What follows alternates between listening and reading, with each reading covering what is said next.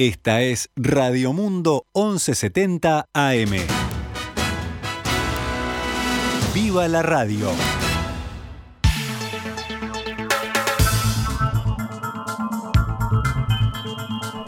...12 horas 19 minutos... ...damos comienzo a una nueva edición... ...de Noticias al Mediodía... ...en el aire de Radio Mundo... ...en este miércoles... ...que es 15 de diciembre... ...del año 2021 actualizamos la información para ustedes. Se está debatiendo en la Cámara de Senadores el proyecto de ley propuesto por Cabildo Abierto que plantea nuevas regulaciones a la actividad forestal. Si bien se espera que la iniciativa se apruebe con votos de los cabildantes y la bancada del Frente Amplio, el presidente Luis Lacalle Pou confirmó que la vetará. El senador cabildante Guillermo Domenech encabezó la sesión llamando a defender el trabajo de los productores rurales, quien, según subrayó, esperan el respaldo de parte de las autoridades del gobierno en las modificaciones a esta ley. Los pequeños y medianos productores del suroeste, olvidados por anteriores gobiernos, esperan que en el presente se los contemple y no solo impida el desplazamiento de lo forestal, sino que se asegure a los actuales empresarios y jóvenes que se inician en la actividad agropecuaria el acceso a la tierra, que dificulta la actual concentración de la propiedad rural, particularmente en manos de las empresas forestales y la industria celulósica que impide su desarrollo, agregó Domenech. También apostó a que la sociedad uruguaya tenga una conciencia agropecuaria generalizada y espera que el campo no se quede desamparado en beneficio de intereses transnacionales a los que solo guía el lucro, afirmó. Creemos que hay que limitar cuál es el área en el que puede desarrollarse la actividad forestal, remarcó el senador cabildante. Adrián Peña, ministro de Ambiente, aseguró que la ley forestal que propone el Cabildo Abierto ya no tiene más espacio para la negociación. Esta mañana, en la entrevista central de En Perspectiva, el ministro expresó que el proyecto de ley es la crónica de una muerte anunciada, porque la voluntad del presidente es muy clara respecto al tema, y enfatizó en que el apoyo que recibirán los cabildantes por parte del Frente Amplio es una estrategia política. El Frente Amplio vio allí también una oportunidad política para, para generar una cuña en la, en la, coalición, porque si comenzamos a dividir el territorio nacional de a porcentajes para una cosa o para la otra, vamos a una especie de, de sovietización, de, de direccionamiento de la economía nacional.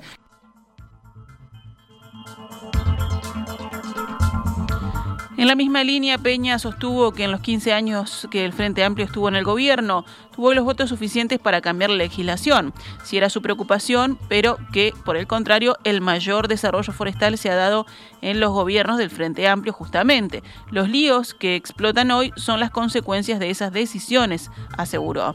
El ministro indicó que para redactar el decreto tomaron muchas de las inquietudes que están en el proyecto de ley y que las entienden como válidas. Consultado por los dichos del senador Domenech, dijo que discrepa completamente y argumentó que no se, no se está trabajando de espaldas a los productores y mucho menos a los pequeños productores, que de hecho son una gran preocupación para ellos y es un tema que conocen muy bien. Estamos trabajando mucho en asegurar desarrollo para, esa, para esos sistemas productivos y en particular para esos productores. Ayer, ayer al mediodía, este, estuve en el cierre de, de, lo que es las actividades anuales de la, de la cooperativas agrarias federadas, estuvimos hablando de estos temas, hay 10.000 productores agremiados allí, es decir, no estamos trabajando de espaldas a los productores y mucho menos de espaldas a los pequeños productores. Estamos tomando todas esas dimensiones en, cuenta y por eso el, decreto ordena la forestación hacia determinados lugares. Eh, hay que tener todo, todo en el radar. También que para muchos productores la incorporación a veces de algún parche forestal eh, les mejora muchísimo la renta, les, supone una mejora desde el punto de vista del abrigo, de la sombra, ¿verdad? A ver, un establecimiento óptimo que combine lechería, agricultura y forestación, seguro supera la renta por hectárea a cualquier otro proyecto productivo. Estamos dando respuesta a las inquietudes, afirmó el ministro, y expresó que el decreto está abierto a nuevas sugerencias y modificaciones, aunque de principio será aprobado así como está. Es un producto que consideramos bueno, hoy parece un producto acabado, eh, en tres meses entra en vigencia, eh, y el artículo 12 es obligatorio desde el 1 de enero del 23. Eh, vamos a ir por ese camino. Esto es lo que va a quedar vigente en definitiva, ¿no? Esto es lo que va a regir, porque la ley va a ser vetada. De eso no hay duda, es un hecho. Entonces, esto, es lo que va a quedar vigente. a nosotros nos parece que es, que es un paso bien importante en la, acumulación, que es muy importante desde el punto de vista ambiental, también desde el punto de vista productivo, porque quedan definidos los suelos con claridad en el artículo noveno. Nos parece que es una, que es una herramienta bien positiva, pero siempre abiertos, siempre abiertos a escuchar, al diálogo, a seguir incorporando y la ventaja del decreto es que se modifica con otro decreto. Son dos ministros y un presidente que firman y se puede modificar. Y esa es, de las virtudes que tiene con diferencia la ley y esa virtud puede ser perfectamente en el sentido de incorporar alguna cosa más. Ayer, al retorno de su viaje a Qatar, el presidente Luis Lacalle Pou dejó en claro que si la ley sobre suelos forestales se aprueba en el Parlamento, la vetará. Está previsto que el proyecto originado en Cabildo Abierto y que se cuenta con sanción de la Cámara de Diputados sea ratificado hoy en el Senado, como decíamos, con los votos de esa fuerza política y del Frente Amplio. En rueda de prensa, Lacalle Pou precisó que el proyecto está por fuera del documento programático acordado por la coalición multicolor antes del balotaje de 2019. Este proyecto de ley que presentó Cabildo Abierto, que obviamente está en todo su derecho, está por fuera del compromiso por el país. Con lo cual, quien habla, presidente de la República, se ve liberado a actuar según eh, su propia concepción. En diálogo con periodistas, el presidente se refirió también a otros temas de la agenda pública, entre ellos al reciente conflicto en ANCAP que afectó a la refinería de La Teja durante 24 horas. A su juicio, no había motivos para generar un paro de esta dimensión y un daño al país y a sus bienes públicos. La calle Pou dijo no entender el motivo de algunas movilizaciones. Sobre si hay una escalada de paros o no, eh, podemos pasar hasta Nochebuena discutiendo eso. Yo voy a decir que sí, otros van a decir que no. Lo que sí hay, porque no, no, no, no estoy sacando números y cuentas, lo que sí hay, algunas huelgas que, que no entiendo el motivo. En respuesta a las afirmaciones del gobierno, la Federación ANCAP aseguró que ayer en la refinería de La Teja no se rompió, aseguró ayer, mejor dicho, que en la refinería de La Teja no se rompió nada. Según expresó el sindicato a través de un comunicado, el 85% de la planta está en funcionamiento sin inconvenientes. Lo que pasó, según el gremio, es que en la unidad del cracking catalítico se tapó una válvula, lo que hizo que esa sección se trancara, lo que ha sucedido también en otras ocasiones, dice. FANCAP añadió en su comunicado que la situación ya fue superada la unidad se pondrá en marcha en las próximas horas. El sindicato ratificó que durante el paro siempre hubo personal suficiente para garantizar la seguridad de bienes y personas. Durante la conferencia, la calle Pou también se expresó sobre los incidentes del viernes pasado entre la policía y los trabajadores del transporte. Indicó que la tarea del gobierno es hacer cumplir la Constitución y la ley. El presidente fue consultado sobre lo ocurrido en la terminal de Tres Cruces, donde un manifestante terminó herido por una bala de goma. La calle señaló que el gobierno debe proteger el derecho de huelga, pero también el derecho al trabajo y a la libre circulación. ¿Ustedes no han visto durante el gobierno de coalición, desde el 1 de marzo a la fecha, la policía paliando gente, no la han visto. La vieron en otros gobiernos, ¿verdad? Nosotros no lo hemos hecho. Y hemos tenido conflictos. Y hemos resuelto los conflictos con diálogo y desocupando. Pero no han habido desocupaciones violentas. Acá no es un bando contra otro. Acá es que todo el mundo puede ejercer sus derechos. Pasamos ahora a datos de la emergencia sanitaria. La cantidad de casos activos de COVID-19 era ayer de 2.307, 54 más que en la jornada anterior. Según informó el Sistema Nacional de Emergencias, este martes se detectaron 274 casos nuevos a partir del procesamiento de 10.865 análisis. La tasa de positividad fue del 2,5%. El número de pacientes en CTI se mantiene en 14, en tanto que el informe registró un nuevo fallecimiento, una mujer de 77 años en Montevideo. El secretario de la presidencia Álvaro Delgado informó que en la segunda quincena de enero llegarán 400.000 dosis de la vacuna pediátrica de Pfizer que permitirán inmunizar a niños de 5 a 11 años antes del inicio de clases. Estamos ajustando las cifras, si las escalonamos o vienen todas juntas, dijo Delgado, sobre el arribo al país de las primeras dosis. El secretario presidencial aseguró que se trabaja en el proceso de inoculación para que den los tiempos para vacunar a todos los niños que lo requieran antes del inicio del año lectivo el 7 de marzo. Delgado recordó que la vacuna no es obligatoria y se administra con el consentimiento de los padres, pero las autoridades la recomiendan para darle más protección e inmunidad a los niños ante las cuales ante, ante las actuales cepas y las eventuales nuevas. Lo queremos hacer antes de que empiecen el año escolar, indicó Delgado. También agregó, si lo hacemos en la segunda quincena de enero, en estos días nos van a dar la fecha exacta cuando viene la vacuna y Pfizer ha sido muy religioso en cuanto al cumplimiento de las fechas, sostuvo.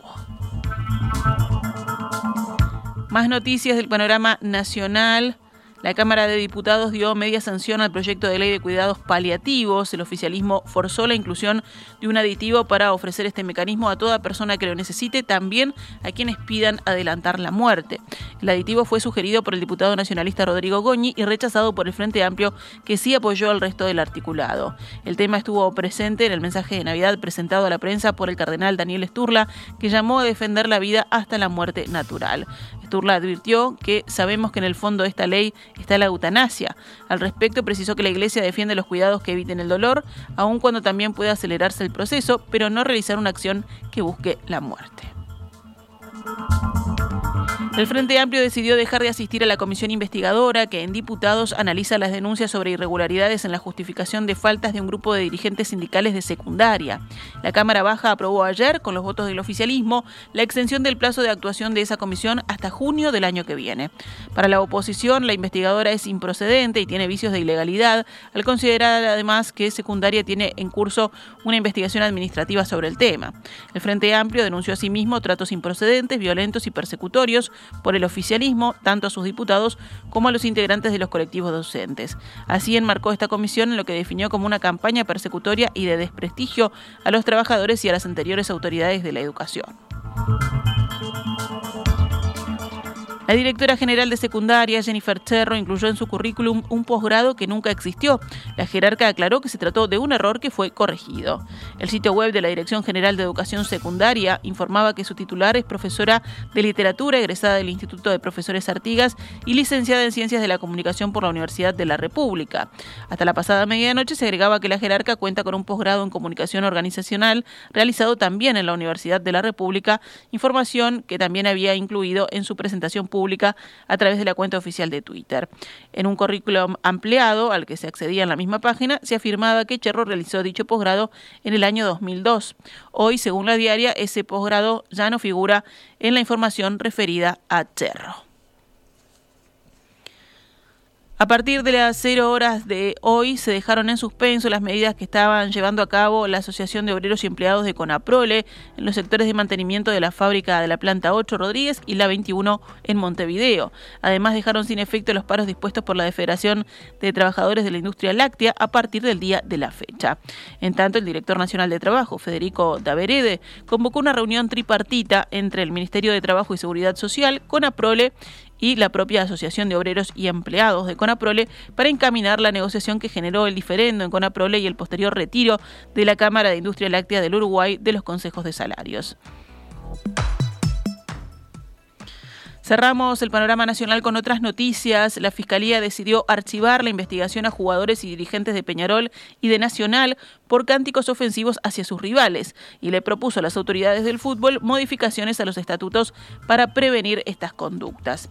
Esta mañana, en comunicación con En Perspectiva, el fiscal del caso, Fernando Romano, aseguró que actuó de oficio porque entendió que ninguno de los cuadros de fútbol lo iba a hacer, donde su principal objetivo era generar conciencia y no penalizar. Mi intención en ningún momento fue penalizar y tampoco convertir esto en algo mediático, este, era simplemente sensibilizar y lograr que hubiera una comunicación a la opinión pública, un mensaje, que estas cosas no se deben permitir más, que esto lo tiene que tomar la Asociación Uruguaya de Fútbol y todos los actores del fútbol, todos los estamentos del fútbol, para que esto, esto se corte. En la misma línea, Romano le recomendó a la Asociación Uruguaya de Fútbol, a la Mutual de Futbolistas, a la Asociación de Entrenadores y a la Organización de Fútbol del Interior que junto a la Secretaría Nacional del Deporte convoquen una reunión en la que se plantee cómo actuar cuando se producen cánticos ofensivos porque hay herramientas. Viniendo al reglamento de la Asociación Uruguaya de Fútbol, a los reglamentos de la Conmebol este, y de FIFA, que hay que ajustar de algunos sí, porque por ejemplo en Europa, si hay cantos racistas, el partido se separa. Y acá no entiendo por qué no se puede parar el partido. Eh, se habló de quita de puntos, no hay que quitar puntos porque eso puede ser utilizado por los bravas o por las barras este, para perjudicar un equipo.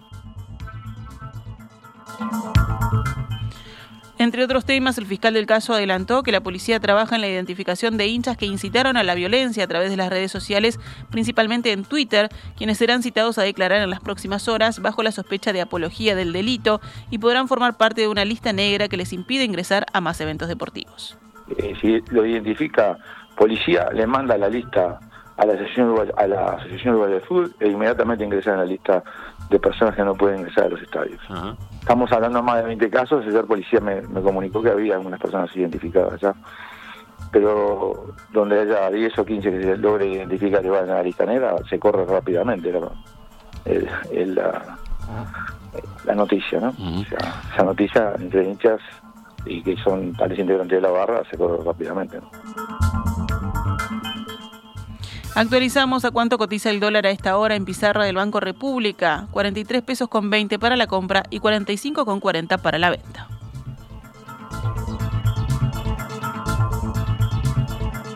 Esta es Radio Mundo, 1170 AM. ¡Viva la radio!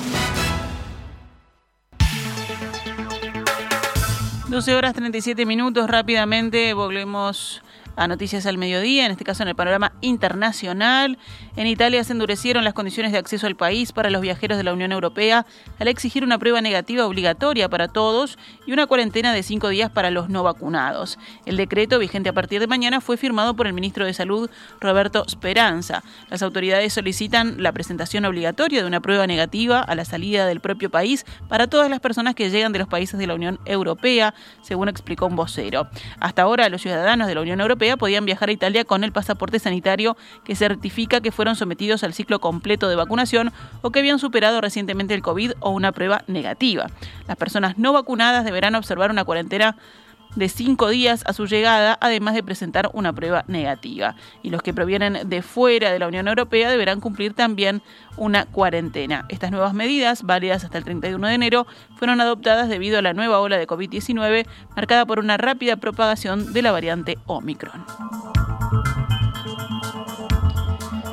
El alto comisionado de los derechos humanos de las Naciones Unidas denunció hoy violaciones de derechos humanos en todo el territorio de Ucrania, pero los países occidentales aprovecharon el debate para alertar por la presión de Rusia en la frontera.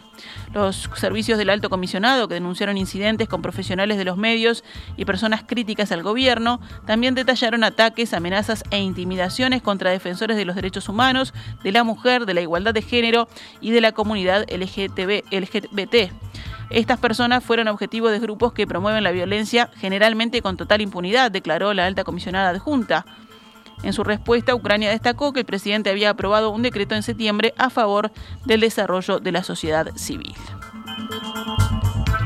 Finalmente cerramos con el panorama deportivo, lo que fue la noticia destacada en, las últimas horas de la tarde de ayer, a casi un mes del cese de Óscar Tavares como entrenador de la selección uruguaya y tras la negativa de Marcelo Gallardo para hacerse cargo del combinado, el ejecutivo de la Asociación Uruguaya de Fútbol se decidió por su sucesor, que será Diego Alonso.